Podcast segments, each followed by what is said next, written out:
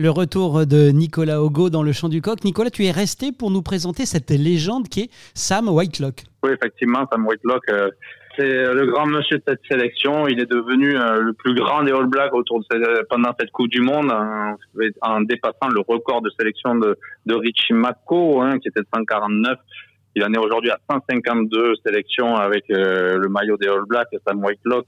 Il est devenu l'immortel, comme on l'appelle maintenant au pays, puisque c'est le plus grand des All Blacks. Et puis, et puis, il me démontre qu'il n'est pas là par hasard. Voilà, face à l'Irlande, le match euh, décisif face à l'Irlande et cette séquence défensive de, de, de 5 minutes, plus de 5 minutes à la fin, c'est lui qui allait arracher ce dernier ballon, provoquant une pénalité et, donc offrant la victoire à la Nouvelle-Zélande.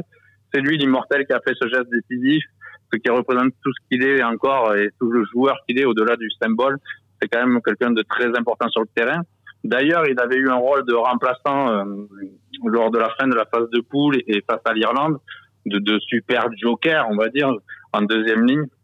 Et puis, il a été titularisé en demi-finale face à l'Argentine, ce qui démontre que Yann Foster, le sélectionneur, compte sur lui comme euh, un joueur à part entière. C'est pas un papy qui est en vacances euh, en France pour sa dernière aventure. Non, Sam Whitlock, c'est euh, le All Black le plus le plus grand des All Blacks. Et effectivement, il, livre des prestations en France tout à fait exceptionnelles à 35 ans euh, pour son dernier grand rendez-vous avec la Nouvelle-Zélande. Et il sait très bien qu'il pourra encore plus rentrer dans l'histoire ce samedi au Stade de France en devenant le premier joueur à disputer trois finales de Coupe du Monde.